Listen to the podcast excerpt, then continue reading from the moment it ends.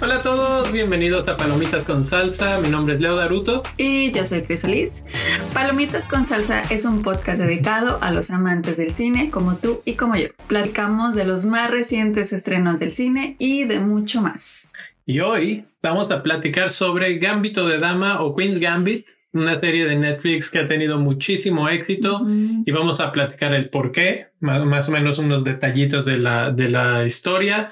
Esta serie fue dirigida por Scott Frank y Alan Scott y protagonizada por Anna Taylor Joy, Anya Taylor Joy eh, como Beth Harmon y está basada en el libro de Walter Tavis del mismo nombre. Entonces, esto es a grandes rasgos lo que es Gambito de Dama, de dónde viene y ahora sí vamos a discutir un poco sobre la serie. Vamos a, desmenuzar la serie. y pues yo creo que esta serie a mí me sorprendió mucho porque cuando salió eh, no me imaginé que fuera a hacer este hit. O sea, no porque no, o sea, no sabía nada de la, de la serie, pero cuando vi la, porque es que Netflix te pone así de clásico, que ya Netflix te obliga a ver cosas porque está en el top 10 y entonces Entonces yo la vi y, y, podía ver como que un poco de lo que se trataba y dice, ah, pues sí, o sea, pero como que nunca me llamó así muchísimo la atención de decir, ah, la voy a poner ahorita mismo, como que siempre me iba a otras cosas. Pero poco a poco fue de que amigos nos empezaron a decir de que, ah, ya la viste, o conocidos, o empezamos a ver y leer cosas de esta serie. Y eso fue lo que mm, finalmente me llevó a querer verla, bueno, a que la veamos. La, la verdad es que sí, o sea, como tres o cuatro veces en diferentes medios nos fueron diciendo, ah, ya la vieron, ay, ¿cuándo van a platicar en palomitas? Entonces dijimos, ok, tarea, ver Gambit. Eh, eh, Gambito de dama. Gambito de dama. Siempre estoy entre inglés y en español, como le quiero decir. Gambito de dama. Y, y pues la verdad es que sí, sí sorprende que está teniendo tanto éxito desde el momento cero, digamos. Sí, porque es una historia, ah, y ahora ya que la vimos, ya entiendo por qué está teniendo tanto éxito, porque es una historia original, digo, es basado en un libro, pero creo que es una historia original diferente a lo que hemos estado acostumbrados a ver últimamente. Es una historia diferente, es una historia que habla de, pues, de mucho del, del, tema que estamos viviendo ahora, empoderamiento de la mujer, habla mucho, mucho de, de cómo una, o sea, cómo puedes dedicarte a lo que quieres eh, con, si tienes pasión, si tienes la dedicación, si tienes las ganas de lograr las cosas. Entre otros detalles que esos yo creo que los platico ya más en spoiler, pero en general la, la, serie, además de tener una historia, unos diálogos, un script muy bueno, eh, el, como la escenografía, el vestuario, la, la cinematografía también está de 10. Está muy, muy bien hecha. Sí. Sí, la verdad es que a mí también me gustó ese aspecto. Creo que la adaptación está muy bien hecha eh, de acuerdo a lo que he podido leer en diferentes reseñas en internet, platican que la adaptación del libro a lo que vemos en la pantalla es súper apegada al libro, que eso generalmente no pasa. Y en este caso, creo que lo hacen muy bien. Y además, pues del ambiente, el ambiente, la ambientación de, toda la época, lo que dices de la moda y de cómo estaban las, por ejemplo, las casas, los, los lugares, los muebles. Obviamente esos son detalles que tienen que tomar en cuenta cuando están haciendo este tipo de series, pero creo que lo hacen de manera correcta, aunque hay cosas que recuerdo de la, de la serie que en cuanto lo veía decía, ay, no, aquí sí, y, y, que te decía, no, aquí sí se vieron mal, o sea, se notó mucho, sobre todo en cuestión de efectos especiales o, de fondos, de repente se veía como el pantallazo verde.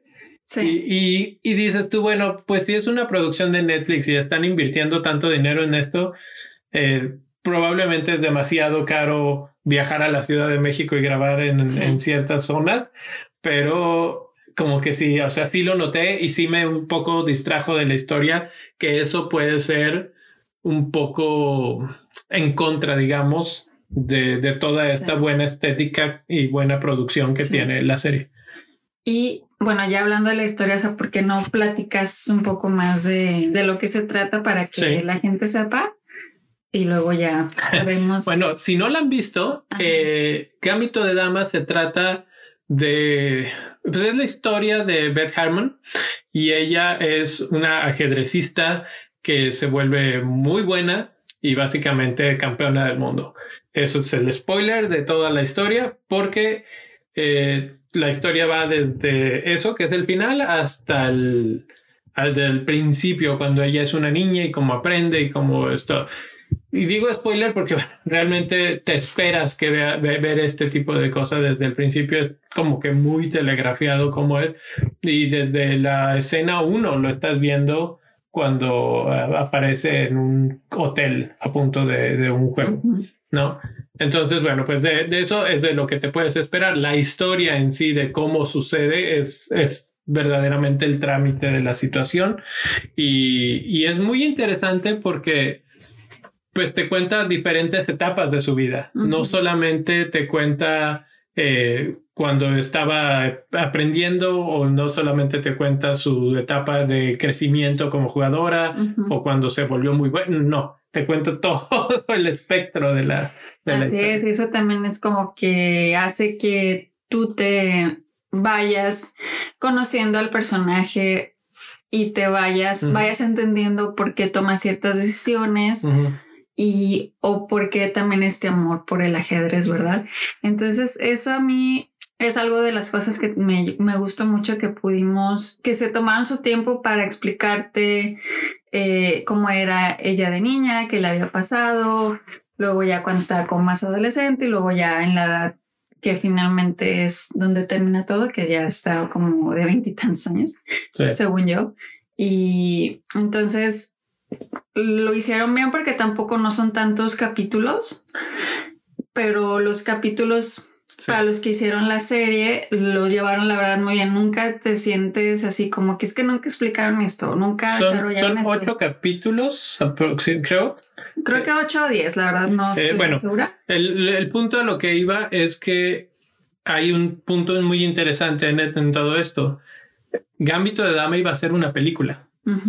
Y de hecho, se filmó como una película y luego el, el director básicamente le comunicó a Netflix que estaba muy triste por la cantidad de cortes que tenía que hacer y de edición que tenía que hacer y que estaba dejando la historia muy pelona, digamos. Entonces él decía... Muy por encimita. Exacto, justo lo que acabas de decir, de que, ay, es que si se dedican y le, le dan su tiempo a cada cosa, bueno, pues lo hicieron, pero obviamente eh, cuando, cuando vieron que para una película de, no sé, dos horas no, no daba el ancho, este, pues lo platicaron con Netflix y Netflix este, dijo, bueno, ¿sabes qué?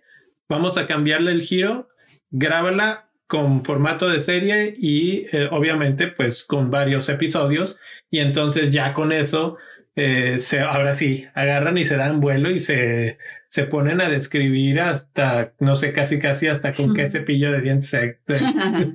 ¿Sí me explico? Porque, porque esa es la flexibilidad que nos está dando esta nueva generación de televisión serializada. Eh, algo que sucede muy similar con Mandalorian, que pronto hablaremos de ella, que bien pudo haber sido una película para Disney Bien pudo haber sido otra película de Star Wars y ganarse otro billón de dólares o mil millones de, de dólares. Eh, y no lo hicieron porque también Disney ha, ha, entendido esto. ¿Quieres capturar a una audiencia por un periodo mucho más largo de tiempo? Simplemente, en lugar de hacer una película de dos horas, pártela en segmentos de 30 minutos y haz muchos episodios y ahí los tienes, ahí los tienes. Y así es como nos ha tenido Netflix en esta Queen's Gambit, que nos traía ahí pegado. Sí. la verdad, sí. O sea, sí te tiene todas, todos los capítulos con ganas de poner el que sigue y el que sigue. Bueno, Chris, ese es el clásico, ¿no? O sea, Chris así de que podemos ver otro, pero son las dos de la mañana. Bueno, uno más. bueno, los que sean como yo van a entender. Sí, sí. Los que sean Grinch como tú no van a querer. Los que no les gusta ver más que un capítulo por día. Pero a mí sí me gusta ver todo. Si yo pudiera, digo, la verdad es que sí también hago cosas de mi vida. Pero me gusta mucho hacer eso de seguir y seguir y seguir y seguir. Pero eh, aparte de esta serie, sí te como que sí te deja queriendo poner el que sigue. Porque las también eso, las actuaciones son muy buenas. Está mm, la Taylor Joy. Sí, ajá. Ella em, actuó súper bien. Actuó súper bien. O sea, realmente le crees el personaje. Y una cosa, un detalle que curioso de ella que yo no sabía es que ella es, ella habla español. Ella habla o sea, con acento argentino.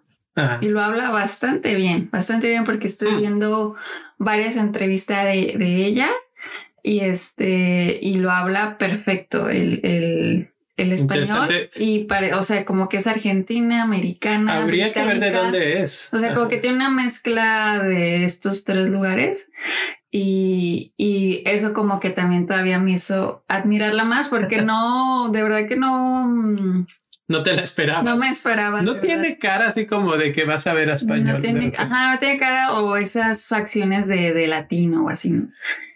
Pero eso como que me, me, gustó mucho. Y además que también no la promocionan así como que, ay, la, alguien pues latino que... No, no tiene, o sea, la, la, historia en sí no tiene nada que ver. No, pero me refiero a que cuando hay actrices que son este latinas o no yo creo que no tiene nada que ver por ahí ni siquiera el nombre tiene pues como que siempre las promocionan de que ah, ya está haciendo cosas. Habrá que investigar, vamos a ver por qué, por qué habla tan bien. Tal vez tiene algo de, de, relación familiar, tal vez ella es muy inteligente, le gusta aprender idiomas.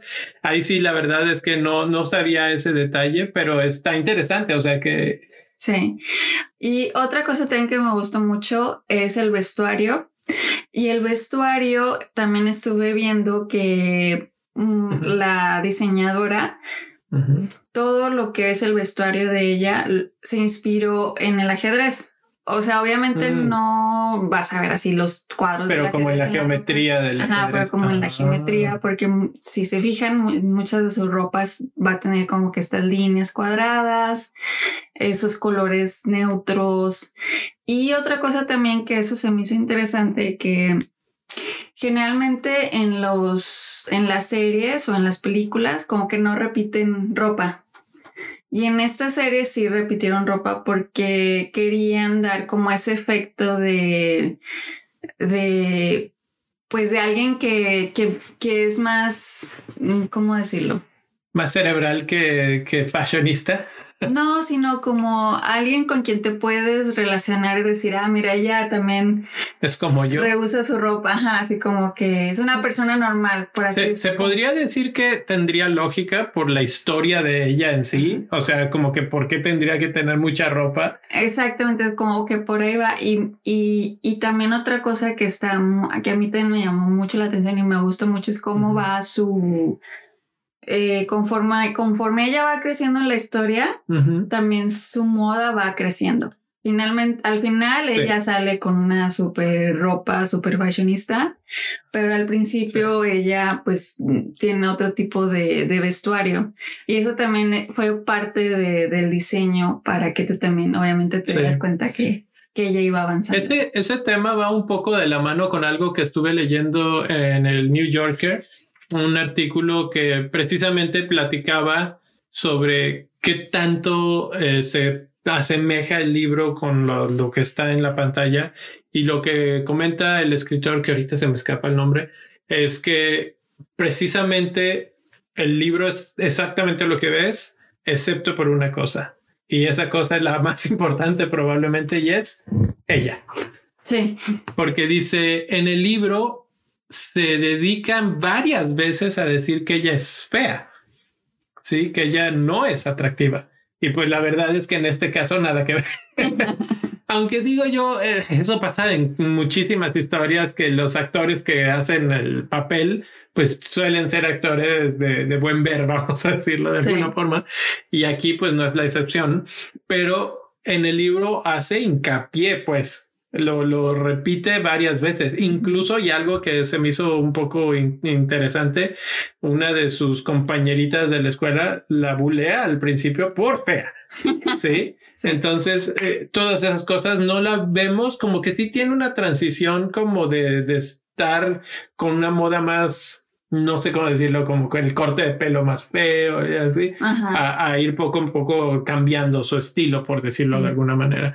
Pero bueno, ese es uno de las pequeñas cosas que puede serle reclamada con todo y que la actuación de ella es buena, pues obviamente es un papel que, que teóricamente no debería de haber sido para ella por cómo se ve. O sea, ella es modelo también, entonces, o fue modelo en algún momento.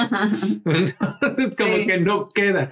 Pero bueno, pequeños detalles. Obviamente mucha gente lo hubiera estado mejor, hubiera estado mejor que si hubieran puesto a alguien pues así, ¿no? Más pues, pues no tan agraciado. Es que lo que dices es, ah, ok, quieren acercarse a la gente con las cuestiones de la ropa y no sé qué, pero a la misma, al mismo tiempo, así como que pues, te ponen a alguien que está así bien guapa, entonces como que ahí te vuelves a alejar, ¿no?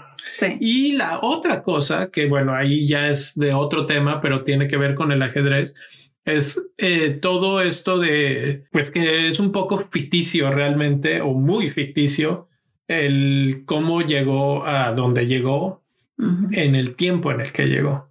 Porque para esos tiempos, en los 50, 60, realmente las oportunidades que tenían las mujeres eran muchísimo más pequeñas o pocas y como que no tiene tanto sentido que la haya, o sea, no que no pudiera ella como ella, sino que se lo permitieran los que estaban al mando de las cosas que en ese tiempo pues era así de que macho ya se acabó. Sí. Por eso te digo como que está adaptada al tiempo que estamos viviendo, o sea, como que te da esa motivación porque yo sí tengo amigas que, que tienen a sus hijas y que se la, se la pusieron precisamente para eso, para que se inspiraran y ya sabes, ¿no? Todo este rollo de que no tienen nada más que estudiar cosas que son para mujer, o sea, que tú también puedes ser ajedrecista, o sea, no es lo que tú quieras. Ajá, no nada más una cosa de hombres, tú también puedes ser inteligente y, y vestirte bien y ser bonita, o sea, todo este rollo. Y, y, no tiene que estar peleada una cosa con la otra.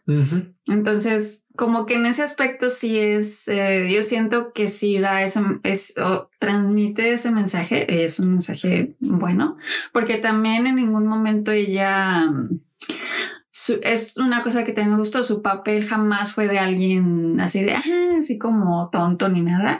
Realmente fue una, eh, eh, o sea, el, la personalidad que transmiten de ella es una mujer fuerte, es una mujer inteligente, es una mujer con debilidades que, eh, que también lo, eso lo, lo vamos a platicar más adelante.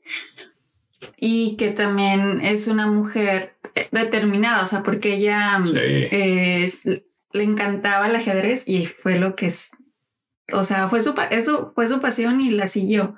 Entonces, como que todos estos tienen muy buenos mensajes y por eso es que también me gustó mucho la serie. Bueno, a ver, vamos tomando unos cuantos de esos hilos que vas soltando por ahí para todos. Eh, me quedo primero con el de las pasiones y el sigue tu, tu pasión y esas cosas que muchas veces oímos, ¿no? Que dicen, eh, si te gusta algo y si, ni si tienes una verdadera pasión, pues no lo vas a sentir ni como trabajo, ¿no? Lo vas a hacer y vas a disfrutar, etcétera, etcétera. Y en esta serie precisamente te muestran un ejemplo de algo así. Ella básicamente lo hacía eh, por, porque para eso vivía, o sea, para eso respiraba ¿no? Y eso nos lleva a otra cosa que era el...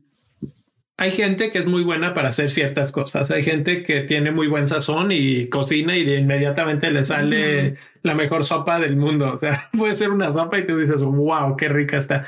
Sí.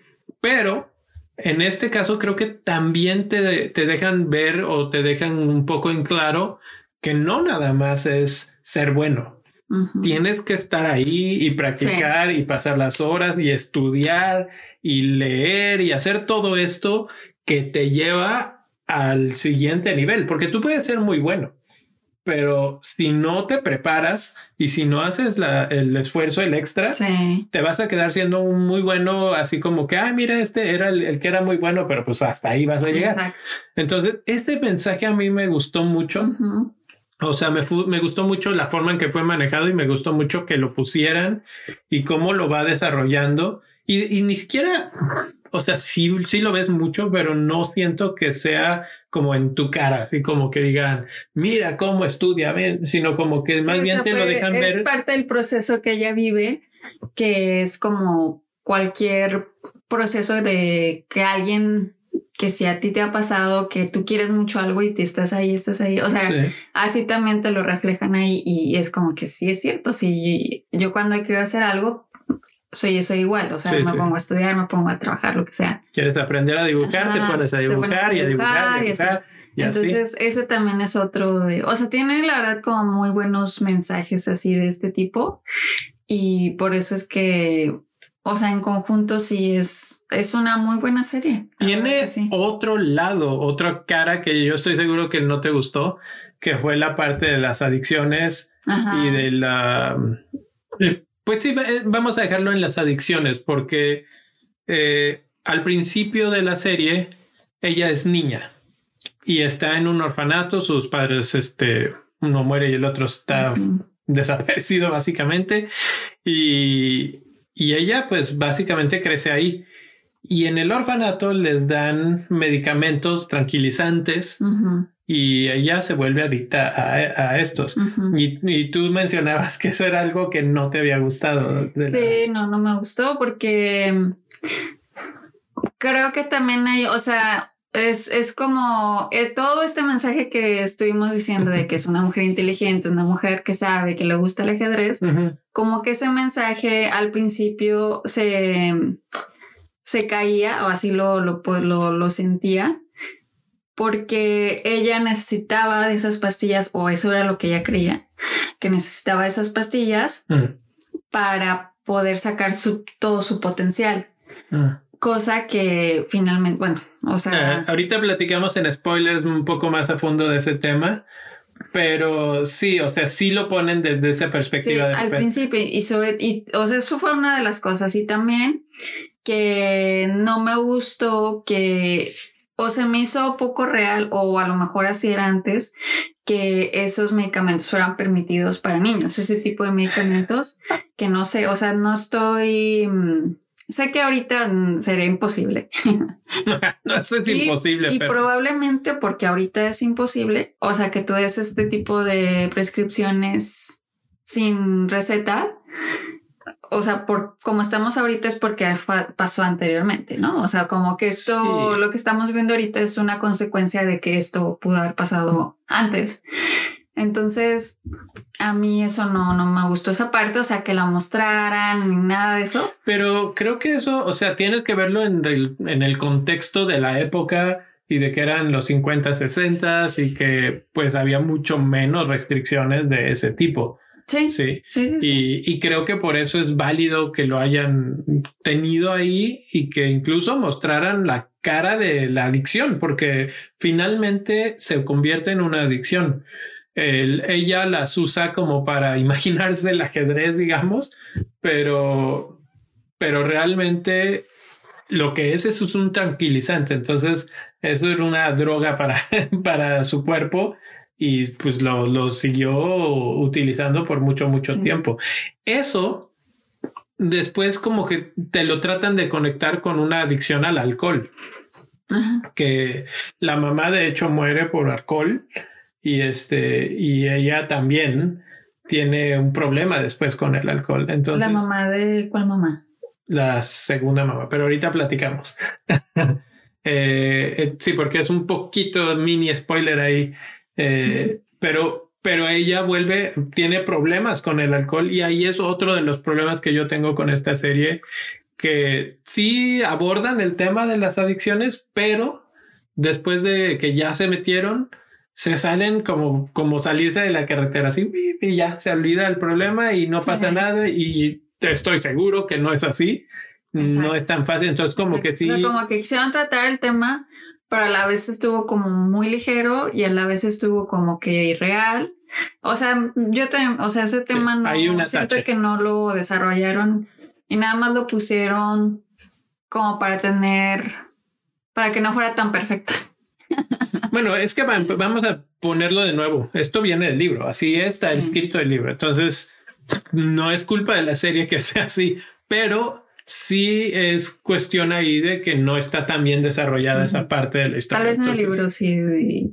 tal vez, tal vez abordan un poco, abordan un poco más y se da un poco más de tiempo para, para llegar ahí. ¿Algún otro tema que, no, yo creo que yo creo que spoiler. spoiler, sí. Bueno, entonces vamos a pasar a spoilers en la sección en el podcast y ahorita regresamos en un segundo para la parte de la calificación final. Men are going to come along and want to teach you things. Doesn't make them any smarter. You just let them blow by, and you go on ahead and do just what and how you feel like. Someday you're going to be all alone, so you need to figure out how to take care of yourself. Tell the readers of life how it feels to be a girl among all those men. I don't mind it.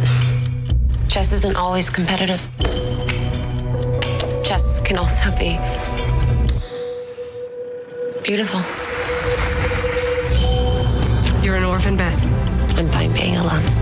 Feel safe in an entire world of just 64 squares. creativity and psychosis often go hand in hand. Or for that matter, genius and madness. Estamos de regreso. Eh, seguimos hablando aquí de Gambito de Dama. Lo que acaban de escuchar es un fragmento del trailer de la serie. Y pues ahora sí nos vamos a platicar de spoilers sin más ni más. Eh, ¿Hay alguna cuestión, Chris? ¿Quieres seguir platicando de esto que hablábamos de las adicciones y empezamos por ahí?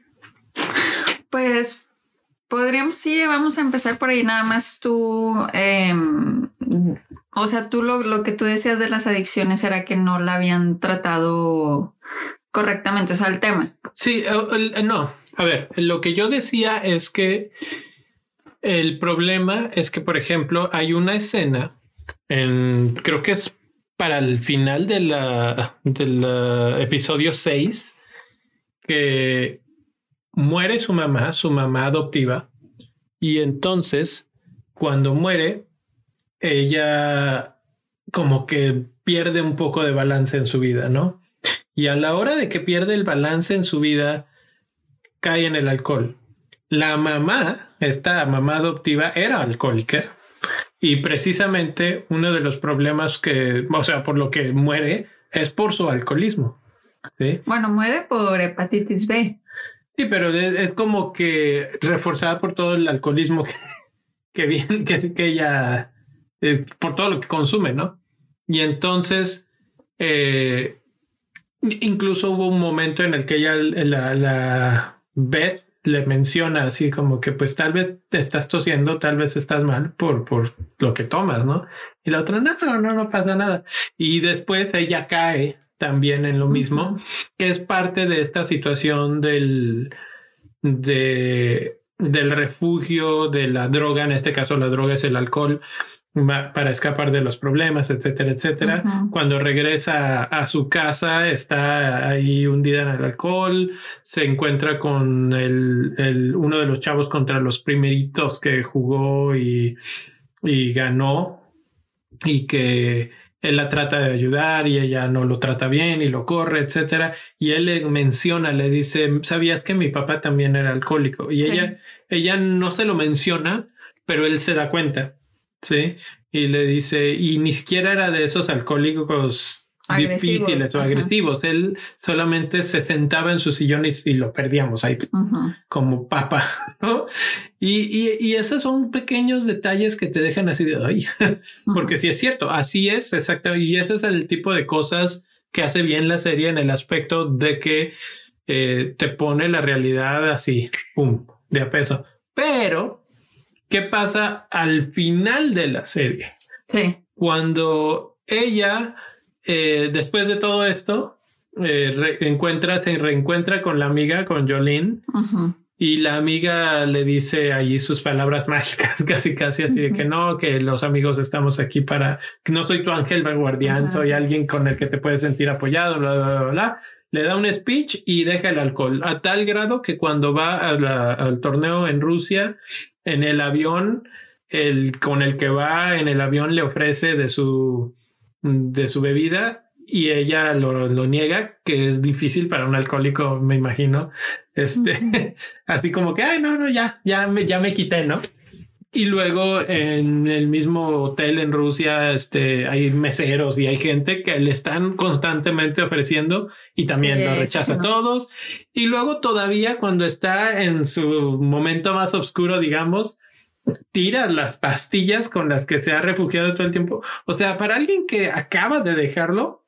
Sí, eso también es, una parte que, no nada que ver. O sea, que yo no creí porque pues no, o sea, no, no es así. Nada que ver. Entonces, como que, pero, ok, creo que finalmente el mensaje que quieren dar al final es de que confía en ti, no necesitas este tipo de, eh, de ayudas extras, etcétera. Pero creo que también eh, cuando, o sea, creo que no estuvo bien manejado porque igual en la realidad hay gente que sí lo, lo necesita y no, y con eso se siente mejor y con eso ya eh, puede pues seguir su vida, ¿no? Y que tiene que ser manejado de mejor manera. Exactamente. Entonces, bueno, pero finalmente creo que el mensaje, el mensaje final, el mensaje así poderoso es ese, o sea, que no, que tienes que creer en ti, ¿no? Eso fue algo que yo percibí, uno de los mensajes, no sé si a ti también. Así, fue como lo leíste. Así fue como yo lo leí, no sé tú cómo hayas leído esa parte. Sí, eh, tú decías que a ti no te gustaba que le hayan puesto las drogas porque sentías que le quitaba méritos a ella. Ajá. Y, yo creo que en realidad al final lo que hace es darle todos los méritos a ella porque ella demuestra con esto que estás diciendo que no necesitaba las drogas, que siempre, siempre fue ella, no fueron nunca las drogas, que era lo que al principio como que decías, ah, deja, estoy perdiendo el juego, déjame, voy al baño, y ya se acabó esto. Pues yo creo que también por eso lo escribió así, por eso lo hacen así, para que tú tengas como que este, este contraste de lo necesitas, crees que lo necesitas, en realidad no lo necesitas. Sí, sí. Me, me, hacía pensar un poco en esta película de Limitless que se aventaban las la y ya de repente el cerebro hacía y, y, se prendía al 300%, aunque al final no era eso y ella logra hacerlo de muy buena manera, obviamente. Eh, cuando, cuando tiene su última partida, que pues gana de manera brillante. Hay otras cosas que tienen que ver con el ajedrez que me parecieron bien interesantes. Hay, por ejemplo, una escena que ella, cuando todavía es niña, cuando acaba de aprender, pero pues ya le sabe, y que juega contra 10 ajedrecistas. Si eran 10, ¿no? Eran del club de ajedrez del high school, una cosa así. Y, y a mí eso se me hizo bien interesante por, porque primero pues, yo no soy mucho del mundo del ajedrez. Sí sé jugar y sí lo, lo he jugado ahí con mi papá y todo, pero nada a ese nivel ni, remotamente, pues no, no sé ni los nombres de las casillas para acabarla pronto.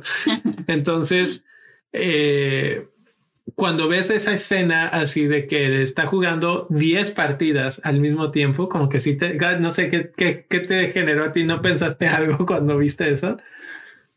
Pues yo pensé que era una niña súper inteligente. O sea, dije, qué padre ser como ella, la verdad, porque se veía, además de que, como ya decíamos, que era algo que empezó a practicar, eh, también se veía que como que lo traía en su genética como que el ser así de inteligente porque cuando en una de las escenas en las que se ve que su papá va a buscarla al inicio y que su mamá está como muy enojada, bueno, el papá se va, etcétera, como que se ve que su mamá está quemando cosas y sacó una como una tesis de del doctorado.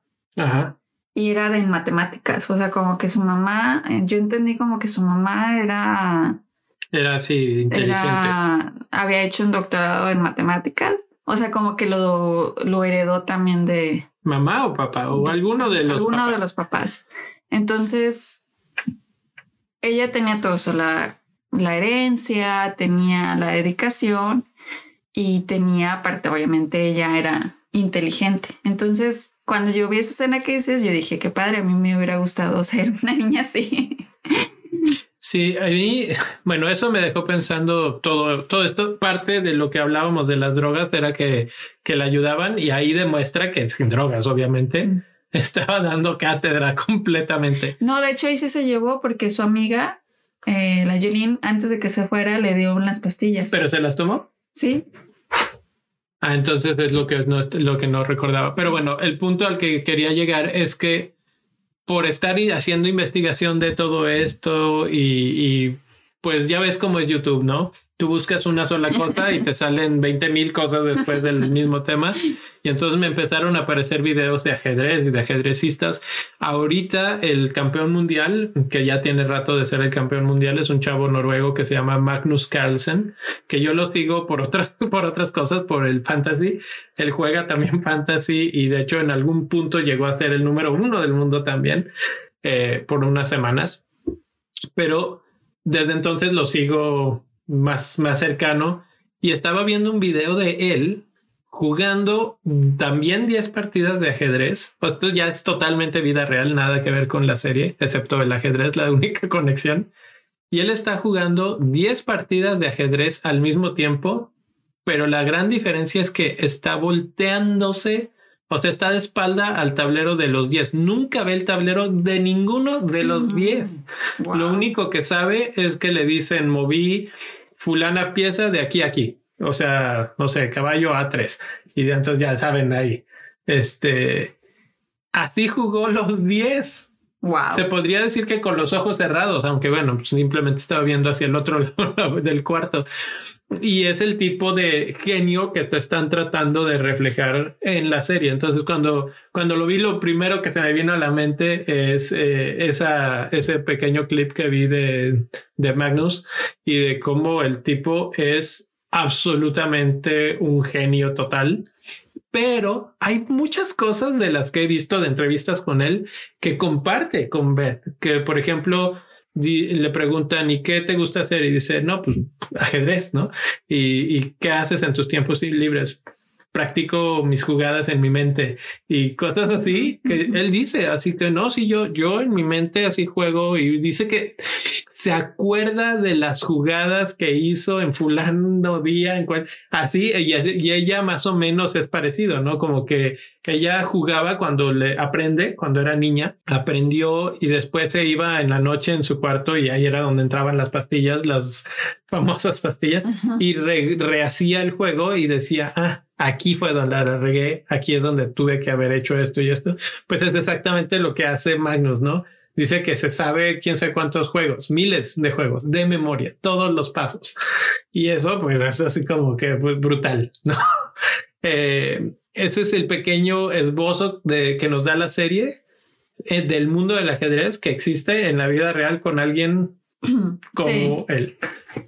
Sí, además que yo, yo tampoco no sé mucho del ajedrez, del mundo del ajedrez, pero creo que sí, sí te muestra esa realidad. Además de esto de que tú estás diciendo de cómo son los que lo practican, creo que del mundo del ajedrez, o sea, cómo, cómo es, o sea, los torneos, cómo es las, las, pues la competencia, cómo, cómo se juega, todo este, ya entendí bien por qué lo de los relojitos al lado, eso yo como que decía, ¿por qué tienen unos relojitos al lado? Ahora ya como que lo, lo ya lo sé. Ya tiene más sentido. Ya, tiene más sentido. Eh, y así, o sea, como muchos detalles del ajedrez que yo nunca me los había preguntado o nunca los, pues sí, o sea, nunca, nunca los había eh, visto. Pero creo que también en ese aspecto está como muy completa la serie, o sea, porque sí está, o sea, habla del ajedrez, o sea, no, no habla de otra cosa más que del ajedrez. Y eso también está muy padre. Y otra cosa también es que los juegos que la gente juega sí son reales, sí son... Eso es muy... O sea, sí los... Sí los estaban haciendo, pues, o sea, no era de que te voy a grabar nada más moviendo de aquí a acá, sino como que sí estaban jugando. No, deja tú. Lo que acabas de decir es 100% verídico. Los juegos que están jugando son juegos reales, son juegos reales históricos. O sea, sí alguien los jugó en la vida real. Sí, exactamente. Y ellos los están reproduciendo en la parte actuada, pues. Exactamente. Pero, pero, esta parte es muy interesante de que estás viendo el juego y yo obviamente no me sé los nombres de los ajedrecistas, pero sí he visto eh, reseñas que dicen, este fue el juego que jugó fulana de tal con fulano de tal en 1990 y tantos. Así, es, digo, por decir algo, eh, pero eso es lo que es lo que estábamos presenciando y tienes razón en el aspecto de que es muy interesante. A mí lo que me llama mucho la atención es que una serie que no se trata de fútbol americano o de béisbol o de alguna cosa que moda o alguna cosa que normalmente es lo que es lo que más llama la atención a la gente, eh, haya tenido tanto éxito, ¿no? Habla de ajedrez, se trata de ajedrez y lo que ves es ajedrez una y otra vez todo el otra Vez. Exactamente. Entonces, pues sí está, eso también me encantó, o sea, que hablara del tema eh, y que, y que de hecho ese es el hilo principal, ¿no? el ajedrez. Entonces no es una historia de amor y alguien que juega ajedrez, no es ajedrez y todo así alrededor. Y los sacrificios que, como decía hace rato, que necesitas estudiar y no sé qué, los sacrificios que alguien profesional, en este caso ajedrecista, tiene que pasar para ser el mejor. Porque ella, por ejemplo, pues no tenía novios, no tenía esa distracción constante de, de, ir que al cine, que al novio, que al no sé qué. Era toda su vida, era Dedicada eso. al ajedrez. Y de hecho, ya de mis escenas favoritas fue la final, la final, final, final, cuando ella mm, ya gana el torneo y se va al parque donde están jugando los viejitos. Me gusta mucho esa escena porque, eh, o sea, a mí me gustó mucho el vestuario de, de la serie. Nótese que Chris es muy de vestuarios. O sea, yo me fijo siempre mucho y, y, y, en ese aspecto porque me gusta mucho, sobre todo, eh, pues así las cosas retro me gustan mucho. Y, y en esta escena, en la última escena, em, ella iba vestida toda de blanco porque estaba, como te decía, que la diseñadora quería representar las cosas del ajedrez. Era la dama. Era la reina. La reina. sí. Era la reina. Entonces por eso iba toda de blanco, todo y, ella pues va caminando hacia donde están los otros ajedrecistas, pues ya en este aspecto de que ya ella había ganado y cómo ella ahora va a pues a compartir sus conocimientos, se me hizo muy padre eso. De... Pues yo, no, o sea, no iba a ir a, a enseñar, simplemente les iba a dar como el beneficio de soy la campeona y pueden jugar conmigo. Sí, pero eso como que se me hizo muy padre. No sé, me gustó mucho, me gustó mucho cómo se terminó. Y eso fue como de mis escenas favoritas. ¿Cuál fue la tuya? Sí, escenas favoritas. Así que yo diga una en particular. A mí me gustó mucho las primeras, primeras, cuando era, ella era niña y, aprende con el este custodio, el, el, señor que estaba ahí en el, en el sótano. A mí me gustó mucho esa parte porque se me hizo como muy tierna como él poco a poco se va dando cuenta que ella es especial.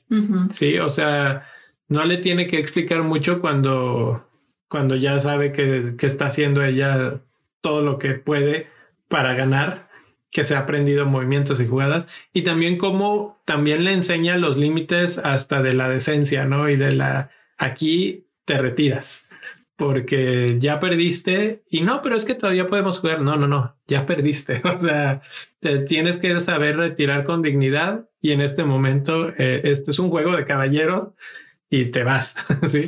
Y la otra viene enojada, pero vámonos, ¿no? Entonces todo ese tipo de esa parte, digamos, me gustó mucho. Me gustó eh, pues como un poco lo de la, la, parte de los hoteles y cuando iban y no sé qué, aunque hubo una parte, sobre todo en México, que sí dije, ¡ah! Porque, porque ponen un hotel que pues se, ve como que está en el zócalo de la Ciudad de México. Imperio Azteca, Pero, pero lo tiene en inglés el nombre. Aztec Empire, sí. Y yo dije, en mi vida vería algo. igual y no, igual y sí hay, hay lugares. Sí, ahí les falló como que conocer más cómo se veía la Ciudad de México. Igual y había uno en, los 60 que se llamaba así. Igual así. Pero la verdad es que para mí fue así de... no creo, no creo.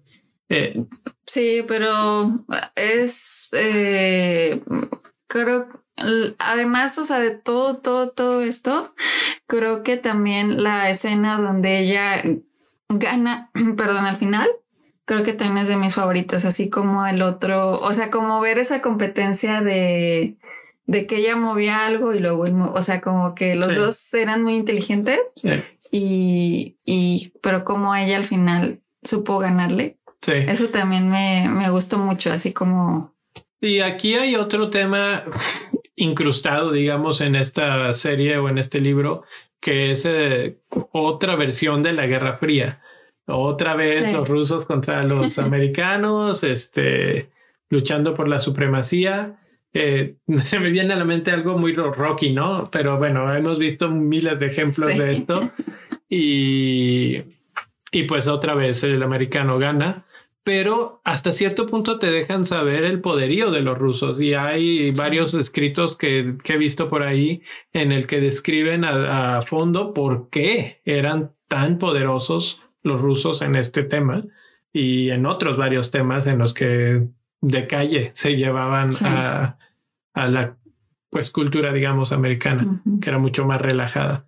Entonces creo que ese tema también estuvo interesante, que lo tocaron como de ladito, pero sí, sí lo mencionan así como que no, no, no, tú aquí juegas, allá les pagan, allá hay cosas oficiales, allá, o sea, como que sí te dan a entender que allá hay una estructura mucho más fuerte en algunas cosas y que es otro mundo. No vemos mucho de ese mundo y yo como que sí me quedé un poquito con las ganas de ver un, una especie como de montaje como los que se ven en las de box que dices, ahí está Rocky peleando, este, corriendo, este, o, pegándole a los costales de carne o así, y, y el ruso con su maquinaria toda perfecta, ¿no? Me quedé con ganas de ver ese, ese otro lado de los rusos. interesante. En el que dijeras, ah, no manches. O sea, ves, por ejemplo, que ellos hacían equipo mucho. Y al final, pues pasa lo mismo con ella. Y hasta dices, ya por fin ya se le, hizo el ves, ves, el lado americano, no ves el lado ruso. Sí, sí. Y eso, pues, es lo único que dije, ah, me hubiera gustado. Ahorita que estaba pensando en el equipo, me quedé pensando en el chavo que sale, en el amigo este que, que era muy bueno en, el, en el ajedrez ¿Qué, qué, qué opinaste de él y su actuación? pues se me hizo bien, o sea, no. Lo único es que cada vez ese actor ya lo tengo relacionado con esta película, ¿cómo se llama? Pues no sé cuál. La de una de Navidad. Ah, caray.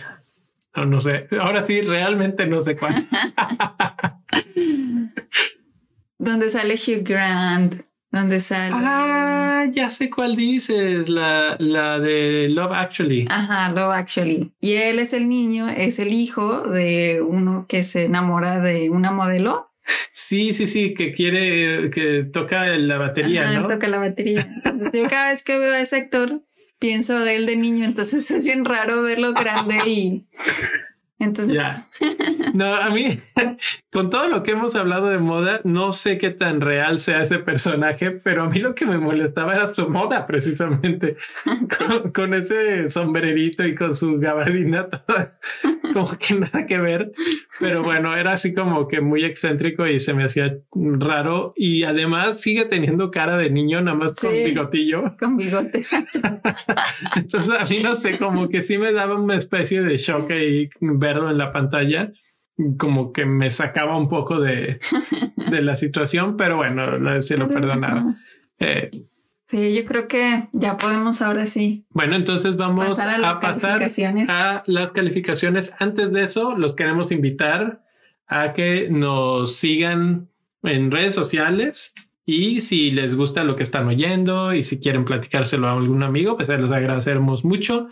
O si quieren apoyarnos, pues pueden ir a patreon.com diagonal palomitas con salsa y apoyarnos con lo que sea su voluntad. Ahí este, pueden encontrar. Agradecemos a los patrons que, que han, se han suscrito. Sí, eso Muchas gracias a ellos. Vamos a, hacer un pequeño recuento. De, está Jorge, está Rodrigo, está Irving. Eh, de los más recientes y Lorena que, que se acaban de unir. Muchísimas gracias a todos ellos. La verdad es que ayudan bastante a que todo esto siga en pie. Eh, sabemos que este año ha sido un poco cortado el asunto, pero también esto del cine se ha vuelto una cuestión muy difícil. Eh, eh, procuraremos seguir sacando más cosas. ver una serie de Netflix no es tan corto como ver una película y Chris me odia, pero nunca las vemos de jalón. Entonces, por eso es que de repente hay gaps muy grandes de entre una y otra. Y como las, o sea, la vemos, la vemos para hacer esto, la, el, la reseña, yo no me las puedo ver sola. Ah, no. Bueno, podrías, pero. Podría verla sola, pero luego ya se complica más para hacer. Ahorita ya, ahorita ya estábamos viendo la que sigue, podría ser. Entonces, tal vez este, la semana que entra ya esté terminada y rápidamente salga el siguiente episodio. Pero por lo pronto, muchas gracias a todos los que se han unido a los Patreons y a los que vengan, pues bienvenidos. Ya saben, toda la ayuda será bienvenida y agradecida. Y ahora sí, pues vamos a las calificaciones finales de esta película. Entonces, Chris, ¿cómo ves? ¿Qué calificación le vas a dar a esta serie? Queen's Gambit le voy a dar cuatro estrellitas. Cuatro estrellas, que la verdad es que antes de que, de que cerremos, tengo que dar este dato. De acuerdo a Netflix, la vieron 62 millones de hogares, vamos a decir, o de cuentas de Netflix en los primeros 28 días. Que esto rompió el récord de audiencia de Netflix en la historia. Esta ya es la, la, serie número uno en cuanto a audiencia, por lo menos en un corto periodo de tiempo. Y pues eso, eso habla muy bien de esta serie, que está rápida y furiosa, digamos. O sea, te la puedes echar rapidito y tranquilamente. Y en IMBD tiene una calificación alrededor de 8, 8 de 10, entonces también bastante alta, más o menos como de 4 estrellas, como tú dices. Yo le voy a dar 3.5 estrellas porque sí, de repente cojea en diferentes aspectos. La historia me parece bien, la actuación me parece bien y de repente como que patina. Entonces, solamente por eso baja un poquito. Y por algunos temas que como que no terminaron de atar por completo. Pero en general, 3.5 se podría considerar de buena a muy buena, cercana a muy buena. Entonces, eh, bien, bien, Queen's Gambit, ahí está. Entonces, eh, ¿qué más? ¿Alguna otra cosa? se las recomendamos y que nos cuenten también qué les pareció. Cuéntenos en redes sociales. En los comentarios. En los comentarios, eh, vayan ahí a Apple Podcasts y en lugar de una reseña, díganos qué les pareció Queen's Gambit y si les gustó, si ya la vieron, si la quieren ver, si, este, si les intrigó, porque hay gente que de repente nos ha dicho que de repente se avientan todo el podcast, aunque sea con spoilers, y luego dicen, no, sí, sí me dieron ganas. Bueno, pues cuéntenos ahí en Twitter, eh, ya saben, en Twitter, en Facebook, en Instagram o en Apple Podcast también. Vayan y pongan el comentario en lugar de la reseña. Y nos vemos en unos días para otra reseña. Adiós.